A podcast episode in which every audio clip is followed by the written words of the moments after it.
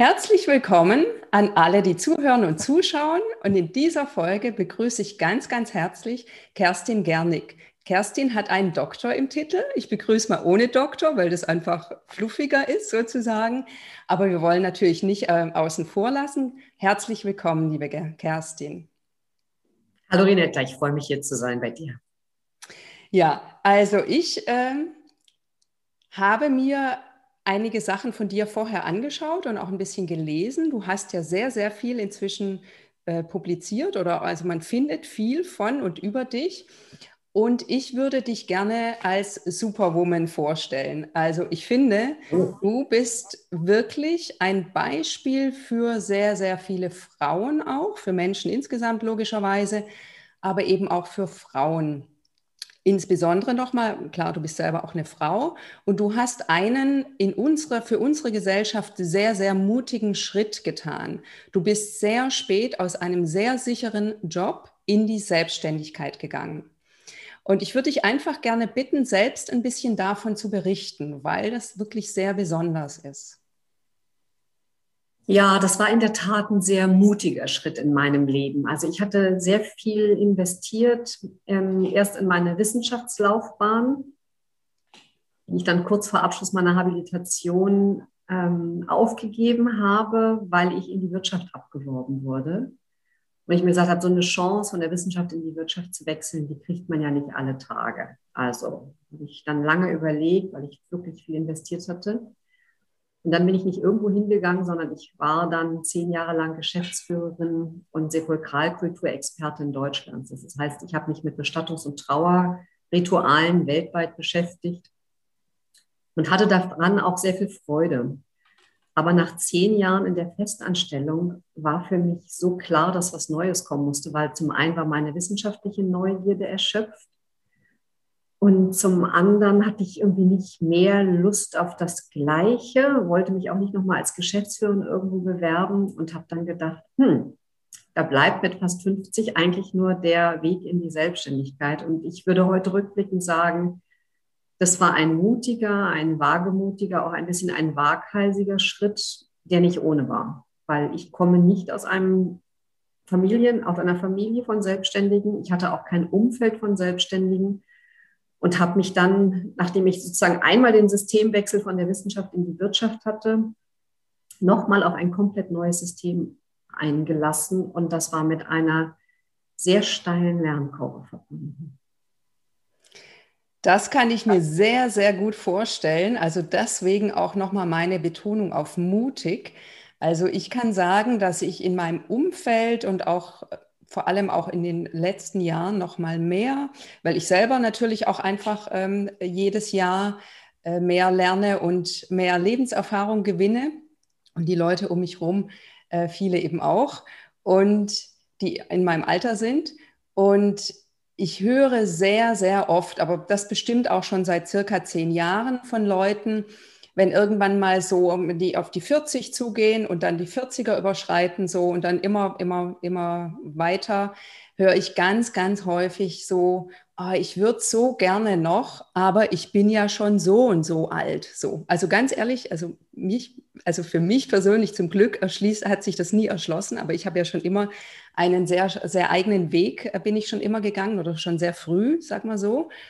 Und ich finde das wirklich toll, dass du, dass du auch sagst, ja, es war auch waghalsig, ja, Wage, also wagemutig, waghalsig. Und ich denke mir, es geht auch immer nur zusammen. Also zu jedem Mut gehört ja auch ein bisschen Waghalsigkeit, also oder auch viel Waghalsigkeit manchmal. Ich meine, also man hört ja auch oft, dass Menschen sagen, hätte ich gewusst, was auf mich zukommt, ich hätte es nie getan, sind aber im Nachhinein sehr, sehr froh, dass sie es getan haben. Und ich glaube, für unsere Zuschauer könnte das auch sehr, ähm, Zuhörer sehr interessant sein. Hast du einen Tipp für jemand, der wirklich gerne möchte, der vielleicht jetzt plus minus 50 ist, so und sehr gerne nochmal was anderes möchte, aber total Angst hat, was es sich auch die Rentenbezüge, ich weiß, also du weißt ja selber, was da alles mit dranhängt, so. Was würdest du so jemand mitgeben oder ähm, wie würdest du so jemand ermutigen? Also ich sage gerne, Mut ist der Gegenspieler der Angst. Und so ein Schritt, so einen Schritt kann man nicht machen, wenn man nicht bereit ist, seine eigene Angst zu überwinden und mutig zu werden. Und das Faszinierende ist ja, der Mut wächst ja mit den Dingen, die wir tun. Vielleicht nochmal einen Satz ganz kurz vorab zum Alter, weil das für mich eben auch so eine Frage war. Ich weiß natürlich, dass man früher mit 50 mehr oder weniger über den Ruhestand nachgedacht hat. Aber wir leben heute in Zeiten des demografischen Wandels, wo wir eine Lebenserwartung von 80, 90, 100 Jahren haben. Das ist das eine. Und deswegen habe ich mich erstmal gefragt, in welchem Bereich ist es für mich kein Nachteil, älter zu werden? Und mir war es extrem wichtig, meine Lebens- und Berufserfahrung zusammenzubündeln, um die auch weiterentwickeln zu können und auch nochmal für mich selber Neues lernen zu können. Was uns lebendig hält, ist ja einfach, selber Neues lernen zu können. Und Menschen verändern sich immer aus zwei zentralen Motiven. Entweder Leidensdruck oder Leidenschaft. Und wenn der Leidensdruck so groß wird, dass man sich sagt, man hält es nicht mehr aus, dann ist das auch eine positive Energie und Kraft, nach vorn gehen zu können. Dann ist aber die große Herausforderung zu sagen, nicht nur zu wissen, wovon man weg will, sondern eine Vision zu entwickeln, wo man hin will. Da steckt nämlich eine ganz andere Kraft drin, die Kraft der Leidenschaft, wenn man so will.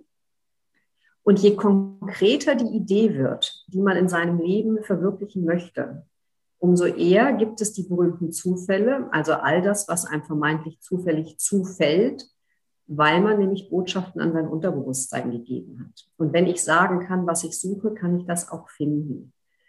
So, und ich weiß einfach durch meinen eigenen Prozess, aber auch durch den Prozess, durch den ich Menschen heute als Business Coach für Neuanfänge in der Lebensmitte führe, dass alle durch diese Phasen der Ängste durch müssen. Und dafür habe ich, das ist jetzt äh, quasi keine, nicht als Schleichwerbung gedacht, sondern mich immer, was kann man denn da machen?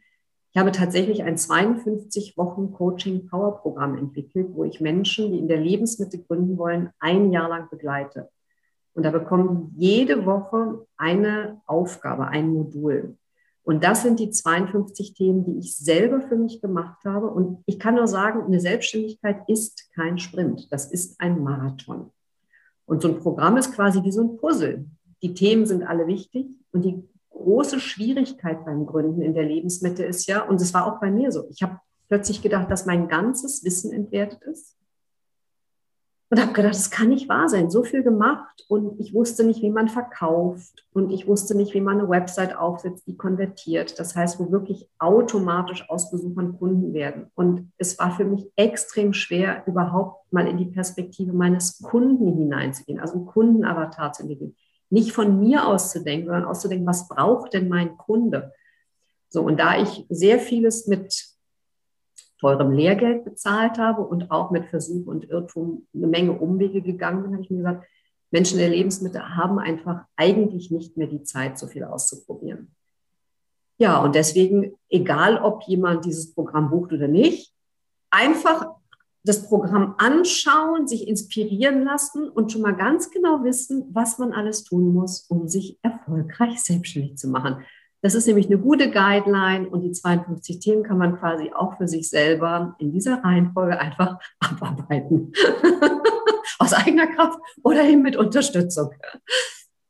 Ja, ganz wunderbar. Ich werde auf jeden Fall natürlich das sehr, sehr gerne verlinken auch für dass hier jeder nachschauen kann und überhaupt auf deine Seite und auf einiges, was du gemacht hast, mal schauen kann. Das ist sehr, sehr inspirierend. Das äh, kann, empfehle ich jetzt schon auf jeden Fall. Und da komme ich auch gleich zu einem, ähm, einem weiteren Punkt. Und zwar gerade, wenn es um die Selbstständigkeit geht, ist ja diese glasklare Positionierung ein Schlüssel, sage ich jetzt mal. Und ich kenne das natürlich von mir selber auch als Künstlerin, aber eben auch von sehr, sehr vielen Kollegen. Also ich weiß, dass eine glasklare Positionierung für sehr viele Menschen sehr herausfordernd ist, wie du auch schon sagtest, mit dem Kundenavatar genau zu überlegen, für wen mache ich das. Und für Künstler höre ich immer wieder und weiß es auch von mir selber, ist das nochmal besonders herausfordernd, sage ich jetzt einfach mal so, weil Künstler grundsätzlich, also zumindest die, die ich kenne äh, und von denen ich weiß, eine schwierig, eine Herausforderung haben, sich wirklich zu positionieren und sagen, ich mache jetzt Kunst für so und so. Ich mache jetzt Kunst für so und so. Weil Künstler sagen ja meistens, ja, ich mache Kunst und ja, ist für jeden. Aber wir wissen, auch in der Kunst ist nicht ist genau dasselbe wie in jedem anderen Bereich, ist es eben genau so, dass das auch da besonders wichtig ist, sich als Künstler klar zu werden, was mache ich und für wen mache ich es, ja, weil auch da, es ist möglich, es ist definitiv möglich, ja, da hinzukommen. Und auch da würde ich dich gerne fragen, ob du vielleicht vorab schon für die, die jetzt zuhören und genau daran auch interessiert sind, einen Tipp hast. Mhm. Ja, da habe ich ganz viele Tipps, weil meine eigene Positionierung ist ja Nischenpositionierung für ungewöhnliche Unternehmerinnen und ungewöhnliche Unternehmer vorzunehmen. So. Und ein Künstler ist par excellence ein ungewöhnlicher Unternehmer, weil er seinen eigenen Fingerabdruck in die Welt bringen möchte, seine Weltsicht.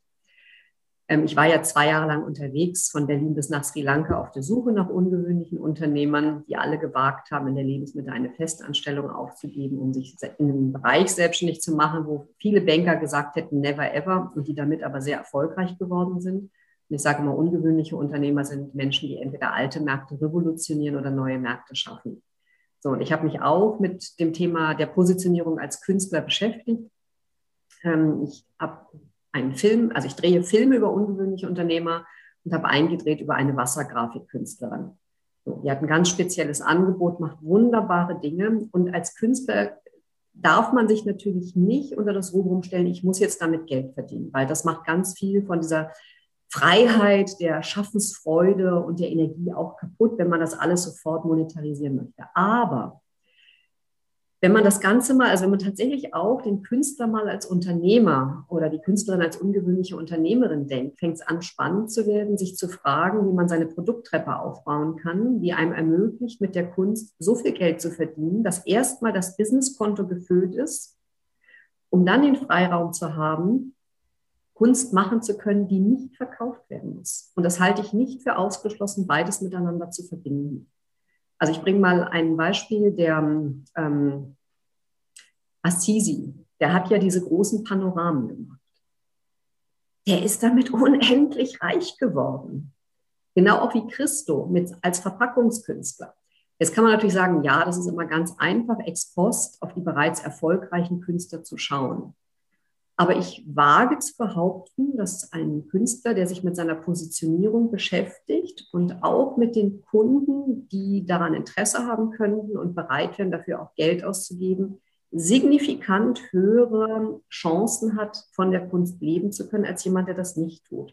Oder sage ich auch vor dem Hintergrund, dass ich eigentlich Kunst studieren wollte. Und dann kam der Klassiker, dass meine Eltern zu mir sagten, dann komm du aber nicht, wenn du als arbeitslose Künstlerin in der Gosse liegst. Also schon mal ein riesiges Drohpotenzial auf der einen Seite und auf der anderen Seite aber auch nicht mal pragmatisch zu überlegen, was muss ich denn tun, um mit meiner Kunst erfolgreich zu werden. Und ich glaube, dass das viele Künstler versäumen, weil ich immer sage, als Unternehmer wirst du erfolgreich, du hast zwei Dinge. Erstmal brauchst du ein klares Angebot, Produkt oder Dienstleistung. Und bei der Kunst ist es natürlich, sind es Produkte. Und ähm, oder auch, auch Dienstleistungen. Es gibt durchaus auch Künstler, die Dienstleistungen erbringen. Und dann das Zweite ist, damit sichtbar zu werden. Und dafür muss man eben eine richtig gute Marketingstrategie aufbauen. Und es wird umso einfacher, ins Sogmarketing zu kommen, je spezifischer man positioniert ist. Also weg vom Bauchladen und hin zu einer ganz klaren Marke, für die man dann eben auch wieder erkennbar ist.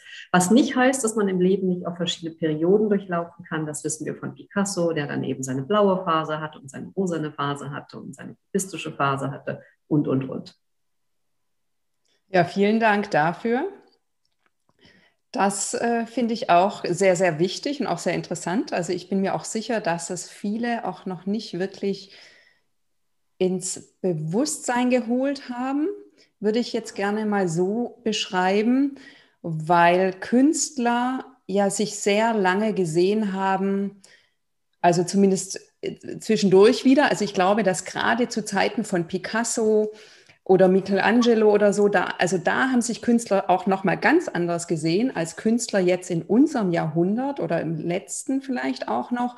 Da sind Künstler ja in sowas reingekommen, so von wegen Kunst ist brotlos. Also all das was du vorher auch so schön gesagt hast, gilt ja in der Kunst genauso. Alles, was ich mir sage, habe ich dann. Äh, sage ich, Kunst ist brotlos, na, dann wird sie mir auch kein Brot bringen. So, self-fulfilling mhm. prophecy. So. Was ich auch nochmal sehr schön finde, ist, das auch von dir nochmal zu hören als Wissenschaftlerin, weil das ja auch sehr gerne so oft in die Ecke der Esoterik abgeschoben wird. Inzwischen hat man ja auch nochmal ein doch offeneres Verständnis für Spiritualität auch. Und da kommt das wieder ein bisschen mit rein so. Aber es ist immer noch sehr, also zumindest bei Menschen, die sich als sehr rational äh, bezeichnen, ist das etwas, die dann sagen, ach ja, ist ja alles Quatsch, ja, klar, also ähm, wenn das so wäre, dann müsste es ja, also wenn Self-Fulfilling Prophecy tatsächlich so stattfinden würde, wie du, Rinetta, zum Beispiel sagst, höre ich öfters, dann müsste ich ja sehr viel mehr ungute Sachen in meinem Leben haben, zum Beispiel so. Und deswegen finde ich das toll, dass du das eben jetzt auch nochmal sagst und auch, dass du äh, ja schon ein bisschen hast anklingen lassen, dass du eben auch gar nicht aus einem Elternhaus kommst, äh, das frei war, das gesagt hat, mach Kind, wonach dir ist und wir, das wird schon und so. Und Du hast eine sehr positive, eine sehr offene Ausstrahlung. Du hast ja schon beschrieben, du hast einen erfolgreichen Weg bisher und du machst den garantiert auch weiter erfolgreich. Da bin ich ganz überzeugt davon. Wie, also welche Ressourcen, die du ja trotz allem mitbekommen hattest, haben dir dabei geholfen? Das würde ich gerne wissen. Also was ich sehr interessant finde jetzt durch meine langjährige Coaching-Erfahrung, ist zu sehen, wie unendlich prägend die eigene Kindheit ist. Das unterschätzen viele Menschen. Und was ich von meinen Eltern mitbekommen habe, ist ein gesundes Selbstvertrauen durch die Liebe, die sie mir geschenkt haben.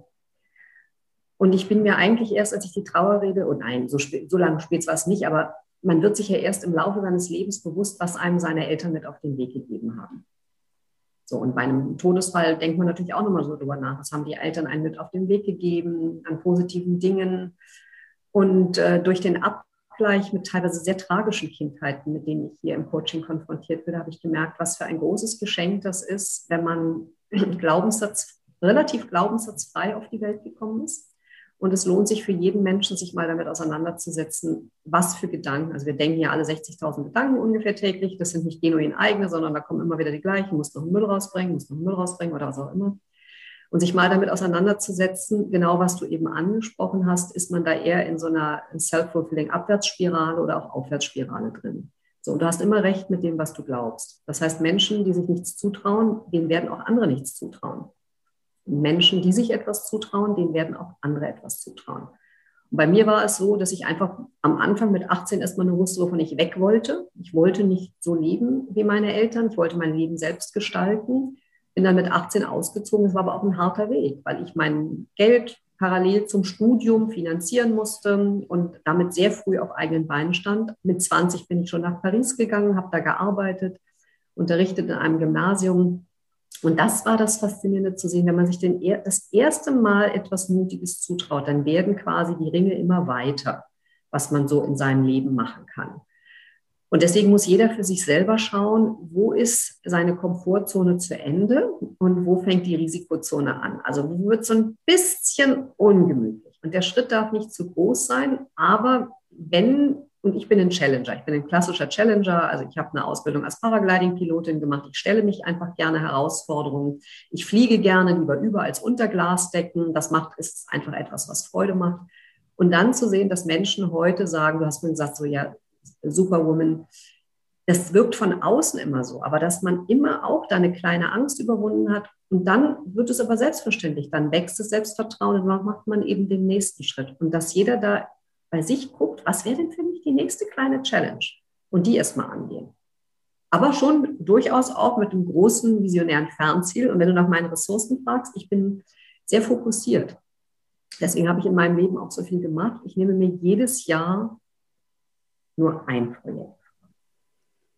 Aber ein großes. So, in einem Jahr war es mal, mein Buch zu schreiben. Dann schreibe ich mein Buch.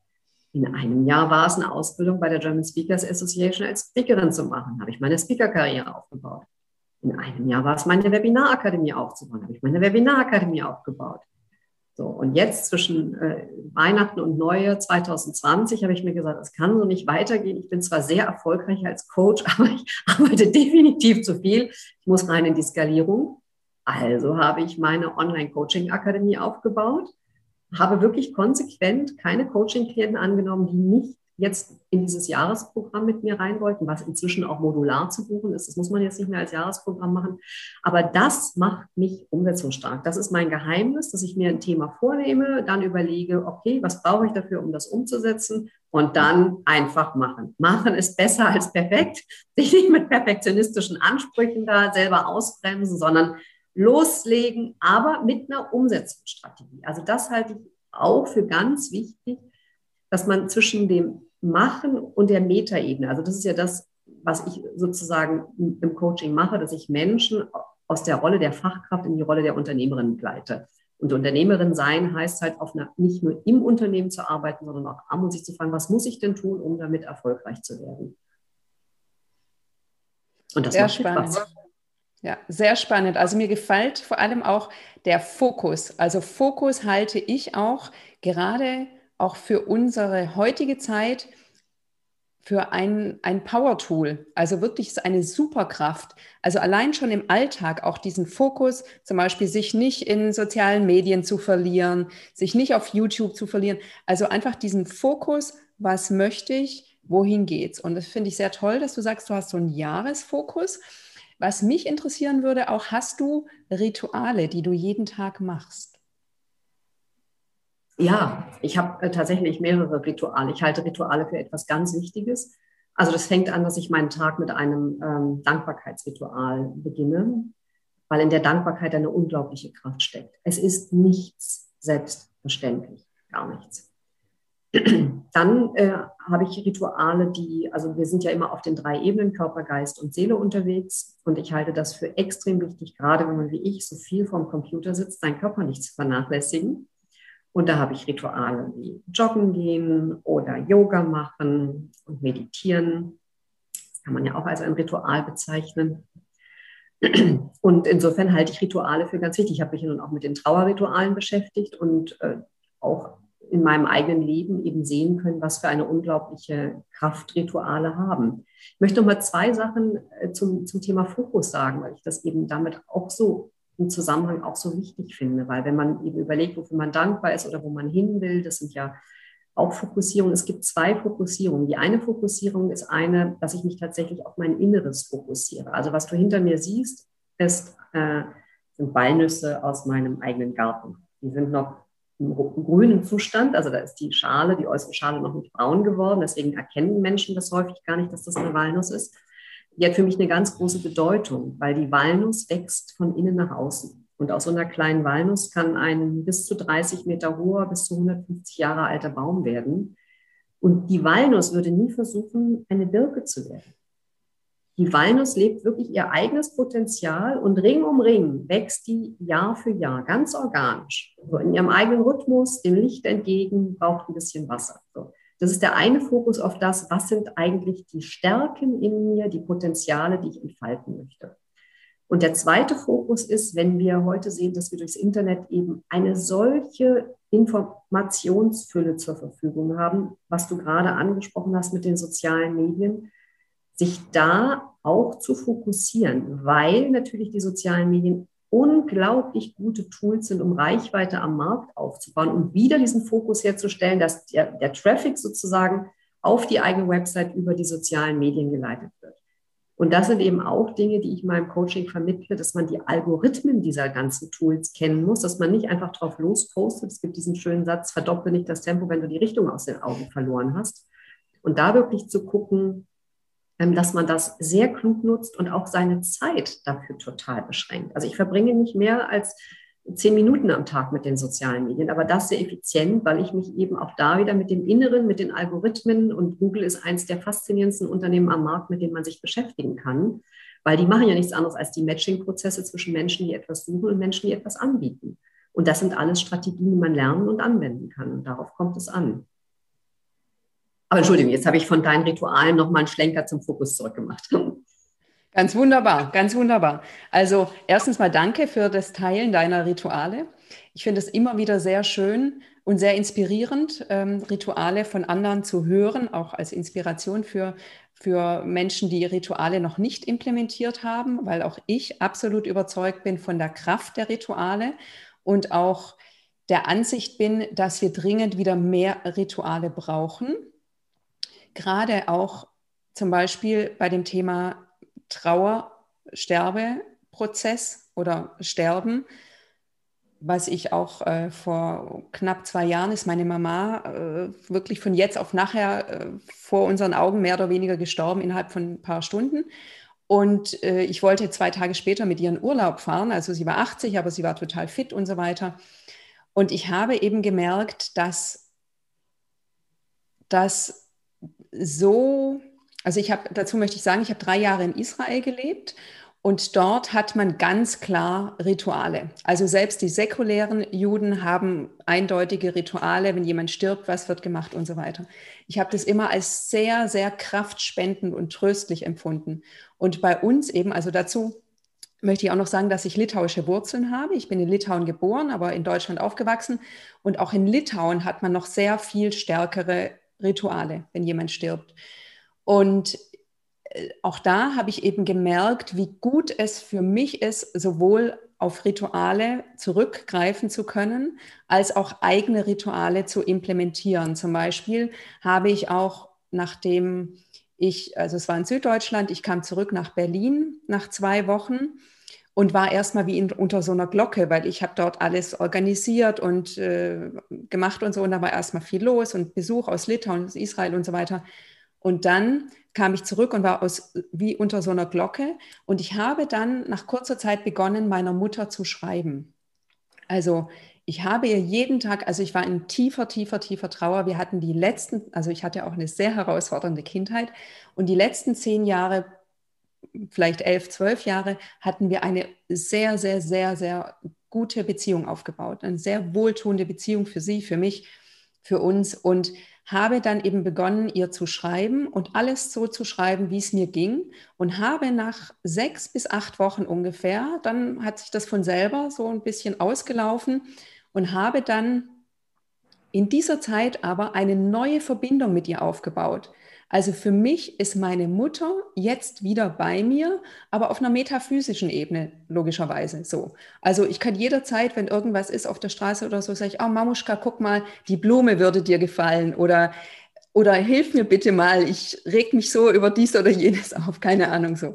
Also so viel zu den Kraft, zur Kraft von Ritualen und wie wichtig das eben auch ist, wirklich Rituale neu zu finden, vielleicht auch zu erfinden und zu implementieren. Einfach Dinge, die fürs Herz sind. Das Herz ist ein, ein ja, ich will fast sagen, unterernährtes Organ in unserer Gesellschaft, ja. Also es ist so, also ich finde auch, dass bei vielem, was du erzählst, eben auch so, so viel Herz mit rüberkommt. Also eben auch so, ja, du erzählst es auch auf einer sehr nüchternen Ebene, aber eben mit einer Emotionalität dem zugrunde liegend. Und das finde ich, das macht auch eine Superpower aus. So, das macht. Also da bin ich absolut bei dir. Unsere Gesellschaft leidet tatsächlich daran, dass wir im 20. Jahrhundert viel zu stark in die männliche Energie gegangen sind, also in die Analyse, in die Vernunft, in die Rationalität. Und das 21. Jahrhundert kann nur ein gutes Jahrhundert werden, wenn wir die männlichen und weiblichen Energien wieder ausgleichen und ins Boot bringen. Damit definitiv die Herzensenergie dazu, die Seelenenergie dazu. Und ähm, das Thema Tod zeigt ja gerade, wir sind ja hier nur Gast auf Erden. Wir haben eine begrenzte Lebenszeit, die mag mit 80 bis 100 Jahren relativ lang wirken. Aber das ist genau die Herausforderung der Lebensmittel, sich mal bewusst zu fragen, was möchte ich mit meinem Leben anfangen? Was ist mir wirklich wichtig? Lebe ich meine Werte? Bin ich in Resonanz mit mir und mit den anderen? Fühlt sich das gut an? Und mir ist extrem wichtig, wenn ich Menschen positioniere, dass sie sich nicht aus dem Kopf heraus erfinden. Das war nämlich mein eigener Fehler bei meiner ersten Gründung, sondern dass sie eine Gründung finden, wo der Kopf und die Herzensenergie eine Sprache sprechen. Nur da sind Menschen wirklich richtig stark. Und mit den Ritualen, da kann ich eine schöne Buchempfehlung geben. Alain de Botten, der die School of Life gegründet hat, hat ein wunderbares Buch geschrieben, das heißt Religion für Atheisten. Und zeigt einfach, was wir aufgeben, wenn wir die Rituale der Weltreligionen aufgeben. Und wir leben ja heute im Prinzip in einer Zeit der Ökumene, weil du gerade sagtest, jeder kann sich seine eigenen Rituale dann eben auch zusammenstellen. Und das ist auch gut so, dass man schauen kann, welche Rituale tun einem gut, welche Rituale braucht man und die unendliche Kraft auch, die du darin spürst, wenn du mit deiner Mutter in ein Zwiegespräch gehst. Und wir müssen uns überlegen, unser Gehirn hat zwei Hälften. Und diese Instanzen, an die wir uns wenden können, ob das jetzt die Verstorbenen sind, ob das eine Instanz ist, die wir Gott äh, oder wie auch immer nennen, die geben eine ganz große Kraft. Das brauchen wir auch. Also die Physis und die Metaphysis gehören unbedingt zusammen. Und das ist eben spannend, wenn man dann so vermeintlich erstmal rationale Entscheidungen macht. Also eins meiner Rituale ist auch am Jahresende mich hinzusetzen, das Jahrrevue passieren zu lassen und das nächste Jahr zu planen. So, und auch das, wir haben eben so etwas wie die Rauhnächte, wie Silvester. Alle Kulturen haben das, wo man immer wieder in dieser Spannung ist, Rückblick, Ausblick. Und das in, zu versuchen, in ein gutes Verhältnis zu bringen. Um da eben wie die Spiral Dynamics von dem Ken Wilbert eben zu sagen, wir wachsen ja nicht, indem wir so eine Treppe immer hochgehen, sondern das sind sozusagen Spiralen. Manchmal kann das auch wieder rückwärts gehen, weil im Todesfall, schwere Schicksalsschläge, manchmal geht es dann wieder aufwärts und das ist eben unser Leben, diese Spiralbewegung. Ja, sehr, sehr schön beschrieben auch nochmal. Das gefällt mir auch sehr gut mit der Spirale, mit dieser Dynamik eben auch, ja. So, die Treppe hat ja immer so was Hartes auch und diese Spirale, also das Leben ist eher rund, finde ich, ja. Also es geht so in Zirkeln, in Kreisen, so. Jetzt möchte ich gerne noch äh, kurz auf etwas anderes eingehen, was du vorher auch schon erwähnt hast. Du warst zwei Jahre unterwegs. Möchtest du gerne oder ich möchte dich gerne fragen, die Essenz, hast, du hast bestimmt eine Essenz aus diesen zwei Jahren mitgebracht. Möchtest du die mit uns teilen? Ja, also das war eine wunderbare Zeit. Ich habe ja parallel zum Aufbau meiner Selbstständigkeit mein Buch geschrieben. Das heißt, ich war jetzt auch nicht zwei Jahre am Stück unterwegs, sondern ich habe halt immer wieder, bin ich aufgebrochen, um zu Messen zu fahren, um nach Sri Lanka zu fahren, wo ich einen ungewöhnlichen Unternehmer porträtiert habe, der ausgewandert ist um auf Messen zu schauen, was sind denn ungewöhnliche Unternehmer, trifft man ja nicht an jeder Straßenecke. Da muss man sich ja ein bisschen auf die Suche machen. Wenn man den Fokus dann allerdings einmal hat, dann begegnen einem auch sehr viele davon. Und das war auch mein eigenes Ermutigungsprogramm, mit, mit Menschen in den Austausch zu gehen, die mich hinter die Kulissen des Aufbaus ihrer Geschäftsmodelle haben blicken lassen, weil ich ja natürlich unendlich viel gelernt habe und die Essenz ist zu sehen, zum einen, wenn man auf Menschen zugeht, wie du das jetzt auch beispielsweise mit deinem Podcast machst, Menschen sind zugänglich. Ähm, 1 plus 1 gleich 3. In solchen Gesprächen gibt es Win-Win-Win-Situationen, da lernen wir ganz viel voneinander, da entstehen Gedanken, die man vorher noch nicht gedacht hat, gerade weil man im Austausch miteinander ist. Und Mut wird belohnt. Wenn Menschen an sich selber glauben und sich auf einen mutigen Weg machen, dann wird der Mut belohnt. Allerdings unter einer Voraussetzung. Was nämlich alle 21 Unternehmer, die ich in meinem Buch porträtiert habe, miteinander verbindet, ist, das Allerwichtigste war ihr Durchhaltevermögen. Allem Anfang wohnt ein Zauber inne, aller Anfang ist schwer.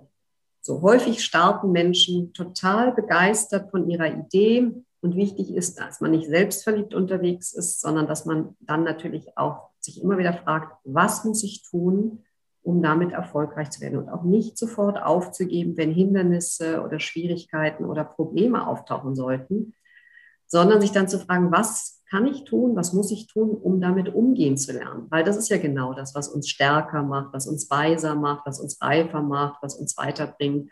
Und sich selber zu erlauben, auch mal Fehler zu machen, mal zu straucheln, mal hinzufallen, aber dann wieder aufzustehen. Also ich habe beispielsweise den Martin Niedelschütz in meinem Buch porträtiert, der war äh, Jurist, hat dann seine Juristenkarriere aufgegeben, um Online-Parfümeur zu werden. Der hat den gesamten Parfumhandel revolutioniert und äh, kannst du dir vorstellen, ein Parfum zu kaufen, woran du vorher nicht gerochen hast und was du selber entwickelt hast. Und viele Leute würden sagen, das kann nicht funktionieren. Und er hat bewiesen, das geht. Und als ich mich an ihn wandte, war er mitten in der Insolvenz, weil er sehr ambitionierte Schritte gemacht hat. Das will ich jetzt hier nicht alles ausführen. Er hat gesagt, ach, du willst mich nicht interviewen, weil ich habe jetzt gerade hier, äh, bin in der Insolvenz. Ich gesagt, doch, weil ich als einzige die Geschäftsidee genial finde und weil ich als zwei finde, dass eben auch solche Schwierigkeiten dazu gehören. Und es war unendlich spannend, dass noch im Laufe des Prozesses, als ich das Buch geschrieben habe, er dann aus, daraus gelernt hat und mit einem Crowd-Investing nochmal komplett durchgestartet ist. Und die wahnsinnige Reichweite, die er vorher am Markt hatte, dann genutzt hat, um sein Business eben da nochmal neu zu modellieren. Und das wäre sozusagen meine Essenz. Mach das äh, in, der, dir, in der begrenzten Lebenszeit, was dir wirklich am Herzen liegt, was dich wirklich erfüllt. Erfülle nicht einfach nur irgendwelche Aufgaben und Jobs, wo du dich morgens hinschleppst und im Hamsterrad in Routinen erstarrst oder an Glasdecken gelangst, wo du nicht weiterkommst oder durch Mobbing dich da durchquälst oder schon in die innere Immigration gehst und dich nur noch mit deinen, äh, kompensatorisch mit deinen Urlauben oder mit deinem Aquarium tröstest, sondern go for it. Folge wirklich deiner Idee und mach das. Glaub an dich, such dir Menschen, die auch an sich glauben. Und das ist eben auch das Faszinierende. Wir suchen uns ja aus, mit wem wir in den Austausch gehen. Und das war für mich so, dass sich mein gesamter Bekanntenkreis fundamental verändert hat, als ich den Weg in die Selbstständigkeit gegangen bin. Also das erste Mal natürlich schon, in meinem ersten Leben war ich von lauter Wissenschaftlern umgeben. Die haben ja, jeder hat ja seine professionell deformierte Brille auf. So, die denken immer alle nur in der akademischen Wissenschaft. Dann bin ich daraus in die Wirtschaft und sie sind, boah, die Welt tickt komplett anders. Da war ich mit ganz anderen Leuten zusammen, den ganzen Geschäftsführern, die da alle eben harte Wirtschaft, stark in der Männerwelt. Ich war ja einzige Frau auf Führungsebene da beim Verband. Und das war natürlich für mich auch extrem wertvolle und spannende Erfahrung, wie man sich als Frau da eigentlich durchsetzt. So, und dann daraus und plötzlich in diesem, in dieser ganz neuen Welt von lauter Kreativ-Chaoten, Kreativökonomen, Solopreneuren, Leuten, die ihre Ideen umsetzen, die an sich glauben, die Sachen machen, die andere für verrückt halten. Und dann habe ich aber das alles zusammengebunden und mir gesagt, okay, okay, ich möchte als Selbstständige genauso viel verdienen wie als angestellte Geschäftsführerin. Was muss ich also tun, um als Selbstständige genauso erfolgreich zu werden? Und dann habe ich meine wissenschaftlichen Recherchefähigkeiten genutzt, um mich wirklich mal systematisch damit auseinanderzusetzen, was macht einen Unternehmer erfolgreich. Und dann eben bei den 21 Unternehmern, die ich ja ganz bewusst aus ganz unterschiedlichen Bereichen aufgesucht habe, Tourismus, Gastronomie, Kunst, Altenpflege, also ein riesig breites Spektrum, Plattformökonomie, der kleine Solopreneur, der Unternehmer, der nachher ganz viele Mitarbeiter hat. Und dann zu gucken, was war die Essenz, die diese Erfolgsstrategien sind, die jeder machen muss. Und das würde ich heute wirklich sagen, Erfolg, Erfolg Erfolgsstrategien. Die kann man unter anderem mit einer Business Model Canvas durchdeklinieren. Aber das ist natürlich so, gerade weil du vorhin sagst, es ist unendlich schwer, seine eigene Positionierung zu finden. Viele Dinge kann man durch Lesen, Lernen, Seminare finden. Aber was ganz schwer ist, ist, was man sich selber nicht geben kann, die Spiegelung. Und das ist das, was Coaching auszeichnet. Wenn plötzlich ein Mensch mit dir in Resonanz an deinen Zielen, Visionen, Werten orientiert guckt, was musst du tun, um dahin zu kommen und dir dann eben spiegelt, wo bist du denn schon gut? Ich ganz oft sage ich zu meinen Coaching, ey, du musst keine Ausbildung mehr machen. Du hast eigentlich alles im Gepäck, was du brauchst. Jetzt geht es nur darum, deine PS mal auf die Straße zu bringen, ins Selbstvertrauen reinzukommen, dich damit zu zeigen und den Bauchladen ein bisschen zu fokussieren auf eine saubere Produkttreppe. Also von daher, ich kann nur sagen, in diesen anderthalb Jahren, als ich mein Buch geschrieben habe, habe ich wahnsinnig viel gelernt. Es war eine ganz lebendige, ganz tolle Zeit. Und heute empfehle ich jedem, ich habe ja auch unter anderem einen Fachverlag aufgebaut und zehn Jahre lang geleitet. Wenn jemand ein Buch schreiben möchte, würde ich heute sagen, verschwinde nicht anderthalb Jahre am Schreibtisch, sondern fange an mit einem Blog, werde sofort sichtbar mit, mit deinem Thema, weil es extrem faszinierend ist, was wir für neue, moderne Tools zur Verfügung haben und dass wir parallel sozusagen zum Aufbau eines Buches damit auch schon sichtbar sein können und sehr schnell mit unserer Expertise am Markt dann auch sichtbar werden. Ja, vielen Dank. Das ist auch ein sehr toller Tipp nochmal mit diesem Blog. Das finde ich auch. Vor allem macht es eben auch, dass man ins Tun kommt. Das ist genau das, was du eben gerade auch nochmal wirklich sehr schön erklärt hast oder ähm, sich deutlich gemacht hast, ist genau das, ähm, dass viele, und ich würde jetzt auch sagen, vor allem viele Frauen, zumindest was, wer, wer mir so begegnet, ist dieses, ach, ich bin noch nicht so weit, ich kann noch nicht, ich brauche noch. So, da kenne ich viele Männer, die dagegen sind, die, die können halb so viel. Durch die Wand. Das finde also so finde ich super, sich davon was abzugucken. So. Und auch ich selber kenne das. Auch ich selber habe jahrelang immer gedacht, oh, Coaching, das kann ich nicht oder das nicht oder dies und ich brauche noch und so. Und dann habe ich irgendwann gestartet und dann, ja, also es kommt, also auch die Expertise ist einerseits, ist ja eine gewisse Expertise sowieso auch schon da, wenn man sich mit Themen beschäftigt und Fortbildungen macht und so weiter. Und es kommt Expertise immer mit dem Tun. Das ist auch beim Schreiben ein super Beispiel von dir. Ich schreibe auch sehr gerne und sehr viel. Und ich habe auch eine ganze Zeit lang einen Blog gemacht. Und dann habe ich das wieder aufgehört, weil ich hm, auch sehr vielfältig äh, interessiert bin und wieder andere Sachen gemacht habe. Und ich merke, dass wenn ich nicht mehr im Tun bin, brauche ich wieder eine Weile, bis ich ins Schreiben reinkommt. Also es geht mir nicht verloren, aber ich brauche einfach eine Weile. Deswegen finde ich deinen Tipp ganz toll und ich werde ihn auch für mich nochmal zu Herzen nehmen, wieder mehr ins Schreiben zu gehen und einfach zu schreiben, was mir sowieso am Herzen liegt oder wovon ich, ähm, womit ich mich eben auch beschäftige und was ich sowieso mitteile. Vielleicht mündlich im Moment mehr und dann eben nochmal eben schriftlich auch, weil auch das geschriebene Wort auch nochmal eine andere Kraft hat als das gesprochene Wort. Also zumindest äh, für mich selber auch, gerade auch wenn ich handschriftlich manche Sachen nochmal schreibe, auch beim ähm, bei der Dankbarkeit zum Beispiel finde ich eben auch das handschriftliche Schreiben sehr schön. Das ist auch etwas, was ich sehr, sehr gerne mache, diese Dankbarkeitsübungen. Und manchmal denke ich mir, ach ja, jetzt mache ich es mündlich und dann merke ich immer, nee, schriftlich ist besser. So unbedingt, also ich habe ja so ein kostenfreies E-Book auf meiner Website, das heißt Coach dich selbst, fünf Strategien für deinen Neuanfang. Und da sind Übungen drin für Menschen, die Veränderungsprozesse bei sich anstoßen wollen. Und das muss schriftlich gemacht werden, weil das Schriftliche ist das erste Mal, dass man etwas externalisiert. Da steckt eine ganz an und man kriegt auch eine andere Klarheit, weil man schaut plötzlich von außen drauf. Und das Schreiben ist ja, kann ja auch ein Ritual sein. Es gibt ja ganz unterschiedliche Arten zu schreiben gibt eben das therapeutische Schreiben und aber ein Blogbeitrag, wenn er denn dann effizient für die eigene Marketingstrategie sein soll, folgt wiederum eigenen Regeln. Oder ob ich einen Ratgeber schreibe oder eben einen Roman oder Gedichte. Und ich habe mich mein Leben lang mit Schreiben beschäftigt, habe auch ein Buchprojekt fürs nächste Jahr. Und da freue ich mich schon sehr drauf. Und das ist einfach so, wenn man dann in so einem Schreibprozess drin ist und viel schreibt, wird das Schreiben eben auch immer einfacher. Und das kann man auch lernen. Auf jeden Fall. Das kann man auch lernen. Also, man, also ich bin ja sowieso der Ansicht, dass man, wenn man Lust hat zu, zu der Sache, alles lernen kann. Ja, so ich erinnere mich auch, ähm, zu Schulzeiten noch hatte ich einen ähm, Klassenkameraden, der konnte fantastisch malen, also zeichnen, richtig zeichnen. Und viele haben den immer so bewundert und haben gesagt, boah, du bist so begabt. Und so sagt er, nee, gar nicht. Ich habe mir das alles beigebracht, ja. Ich habe mir Sachen genommen, ich habe einfach jeden Tag, jeden Tag, jeden Tag so. Und das finde ich ist auch, also ich kenne das auch von meiner Kunst selber auch, dass ich zum Beispiel, ich äh, arbeite ja auch nahezu jeden Tag, auch, und wenn es nur an kleinen, also an kleinen Arbeiten, also auf DIN A5 manchmal nur ist oder DIN A4, aber auf jeden Fall auch so die Hand, ich weiß es, ich, ich glaube, es war Picasso. Ich, ich recherchiere das nochmal, weil ich das Beispiel so gerne bringe und vielleicht auch endlich mal wirklich zu wissen, wer es war, der gesagt hat, ich gehe jeden Tag ins Atelier, auch wenn ich keine, äh, wenn ich kein, keine Inspiration habe, aber allein dort zu sein und allein ein paar Skizzen zu machen oder irgendwas, hält mich in dieser Energie, in diesem Flow. Und das macht, dass es, dass es einfach im Fließen bleibt, so. Und ich finde, das kannst du wirklich auf alles, eben zum Beispiel eben auch auf Schreiben transferieren, transportieren. So. Ja, du sagst so. Ähm, ich erzähle gerne eine andere Geschichte, die ich mhm. Picasso zuschreibe.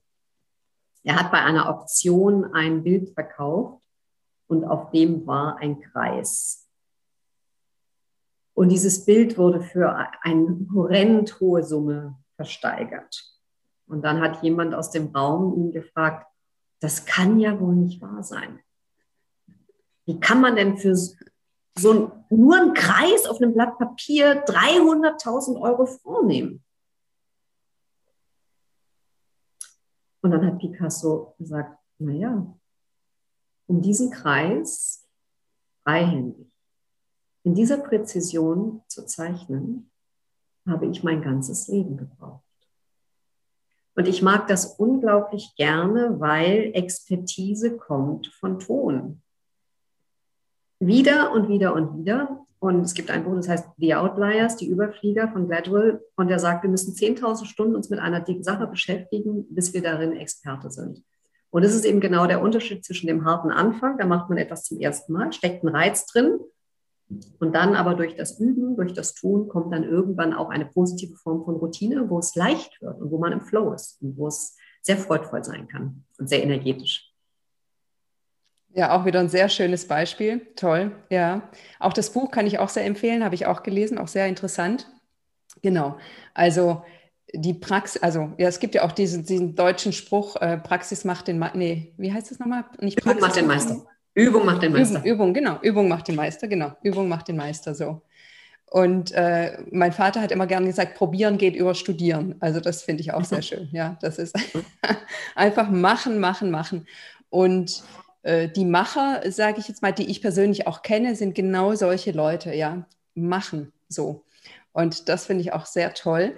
Also wir kommen fast schon ans Ende unserer Stunde. Es ist wieder verflogen. Ich äh, habe noch zwei Fragen an dich, äh, liebe Kerstin. Und zwar die eine Frage wäre, gesellschaftlich gesehen, was wünschst du? Also du hast einerseits jetzt schon gesagt, dass du dir wünschst, dass wir mehr von dieser äh, weiblichen Energie wieder in, in die Gesellschaft oder in uns, in, in jedem, jeder, jeder von uns in sich selbst bringt und somit in die Gesellschaft. Gibt es etwas davon, abgesehen noch, was du dir für die Gesellschaft wünschst, wovon du gerne mehr sehen möchtest? Oh ja, also das ist ja wichtig, dass jeder sein inneres Warum findet. Was treibt ihn an? Sagen wir mal, wir haben zwei Aufgaben. Die eine Aufgabe ist unsere Aufgabe zu finden und die andere Aufgabe ist die Aufgabe anzunehmen. So, ich habe das Glück, dass ich mit fast 50 oder mit 50 dann meine Aufgabe irgendwann gefunden habe. Also es ist nicht so, dass es vorher mir, ich habe mir auch vorher, das war auch schön, aber mir ist, als ich das Buch geschrieben habe, erst bewusst geworden, dass wir von der arbeitnehmenden Bevölkerung nur 10 Prozent Selbstständige haben und 90 Prozent Angestellte.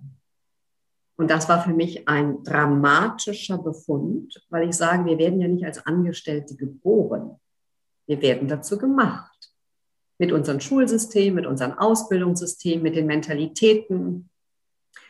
Und meine eigene Mission und Vision, also ich will niemanden missionieren, aber sozusagen mein innerer Antrieb ist, ich möchte dazu beitragen, dass mehr Menschen ihre Berufung finden und nicht einfach nur irgendeinen Beruf machen oder irgendeinen Brot- und Butterjob, weil ich finde, Arbeiten ist etwas unendlich Erfüllendes. Damit verbringen wir ja den meisten Teil unserer Zeit und es lohnt sich eben, sich auf die Suche zu machen, das zu machen, was einen wirklich ganz tief von innen heraus erfüllt und was Freude macht. Und deswegen wünsche ich mir in unseren Gesellschaften weltweit viel mehr Menschen, die aus eigener Kraft, aus eigenem Antrieb ihre Potenziale freudvoll in die Welt bringen und etwas tun, was sie erfüllt. Nicht Erfüllungskrisen, sondern wirklich aus einer tiefen inneren Erfüllung heraus.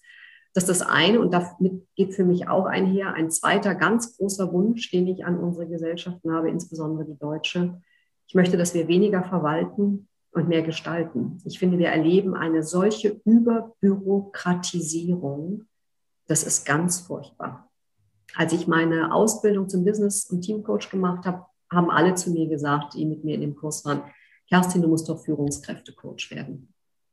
Da ich gesagt, ja, ich könnte das zwar, aber ich möchte das nicht, weil ich Menschen nicht fit machen möchte für Strukturen, die ich für tendenziell krank machen halte. Wenn man sich den Zufriedenheitsindex anschaut, sind 15 Prozent der Menschen hochgradig identifiziert mit dem, was sie beruflich tun und haben das große Glück, eben eine tolle Position zu haben oder ihre Berufung gefunden zu haben. 70 Prozent machen Dienst nach Vorschrift und 15 Prozent sind bereits in der inneren Immigration. Und das sind dramatische Zahlen, und dafür muss man nur mal einkaufen gehen. Egal ob bei Aldi, Lidl und Co. an der Kasse, schau mal in die Gesichter und schau mal, wie glücklich die aussehen. Da liegen die feinsten Dinge auf den, ähm, in den Warenkörben.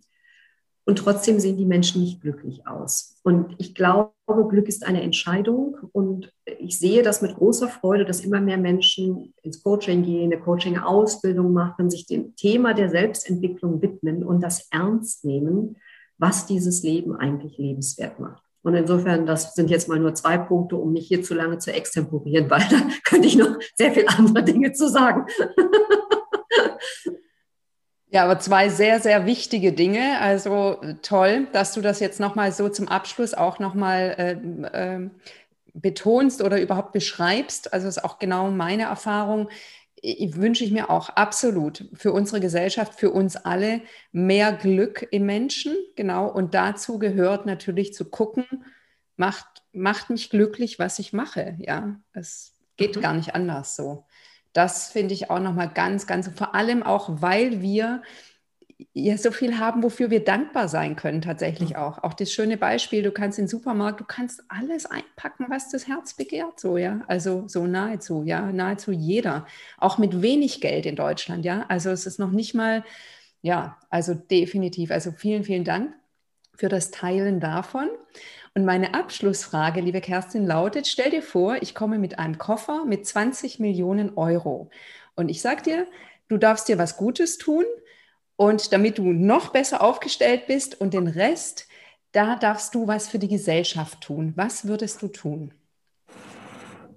Ich würde meine Akademie für Entrepreneurship Spirit weiter in die Welt bringen und ähm, Stipendienprogramme auflegen für Menschen, die sich den Start nicht aus eigener Kraft leisten können und in Crowdfunding und Crowdinvesting-Projekte investieren von, also ich würde Business Angel werden wollen und tolle Business-Ideen unterstützen, weil es mir ein mega Anliegen ist, dieses Selbstständige in die Welt zu bringen.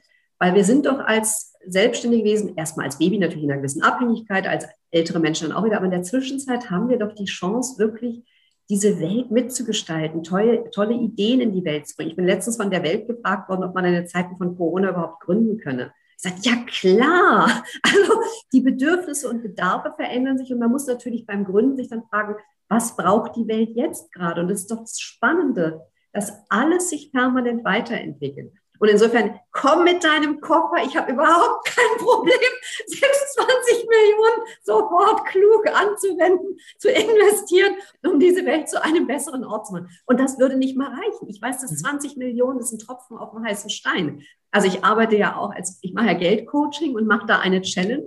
Und die gebe ich noch zum Schluss mit für alle, die jetzt zuhören, weil das einfach so toll ist. Mach mal ähm, ein Experiment. Und zwar, dass du am ersten Tag einen Euro virtuell ausgibst. Du überlegst, was du damit machst. Und die geht, jetzt muss ich mal überlegen, ob die, ich glaube, zehn Tage lang. Du hängst immer eine Null dran. Also am nächsten Tag 10 Euro, 100 Euro, 1000 Euro, 10.000 Euro, 100.000 Euro und so weiter und so fort. Nee, über 21 Tage geht die so, die Challenge, 21 Tage. So, und dann kommt man ja in Dimensionen, über die man normalerweise nicht nachdenkt. Und ich habe diese Geld-Challenge auch schon mit Gruppen gemacht und es ist extrem spannend, wenn man dann sagt, okay, irgendwann sind ja alle Bedürfnisse erfüllt. Dann hast du deine Insel in der Karibik und dann hast du, was weiß ich was, was du halt an Konsumbedürfnissen so haben kannst, falls das seine sind. Aber wir wissen ja von Richard Branson, der konnte sich nur eine halbe Insel leisten. Also nach oben immer offen. Ähm, und dann kommt man aber plötzlich in Dimensionen, wo man all seine Bedürfnisse erfüllt hat. Und das ist extrem spannend und deswegen finde ich deine Frage auch ganz toll, sich zu überlegen, was kann man denn tun? Also sozusagen nicht, was erwarte ich für mich, sondern was kann ich in die Welt hineingeben, dass es ein besserer Ort wird. Und da steckt eine solche Erfüllung drin. Ich denke, in den letzten ähm, Monaten verstärkt über dieses Thema Identität nach. Was macht denn meine Identität aus? Womit bin ich wirklich identisch mit mir selbst? Weil diese Identität hat ja auch eine ganz große Kraft und das ist eben die schöpferische Kraft, da seine Identität in die Welt zu bringen, im Austausch mit anderen. Also von daher, her mit der Knete. Super. Also vor allem so wie du strahlst und so viel Energie wie dahinter ist, ja, hinter diesem Wunsch oder dieser Vorstellung. Also ich bin mir sicher, ich brauche den Koffer gar nicht zu dir bringen. Du wirst es selber hinkriegen. Also da bin ich mir ganz sicher. Naja, hilft schon ein bisschen.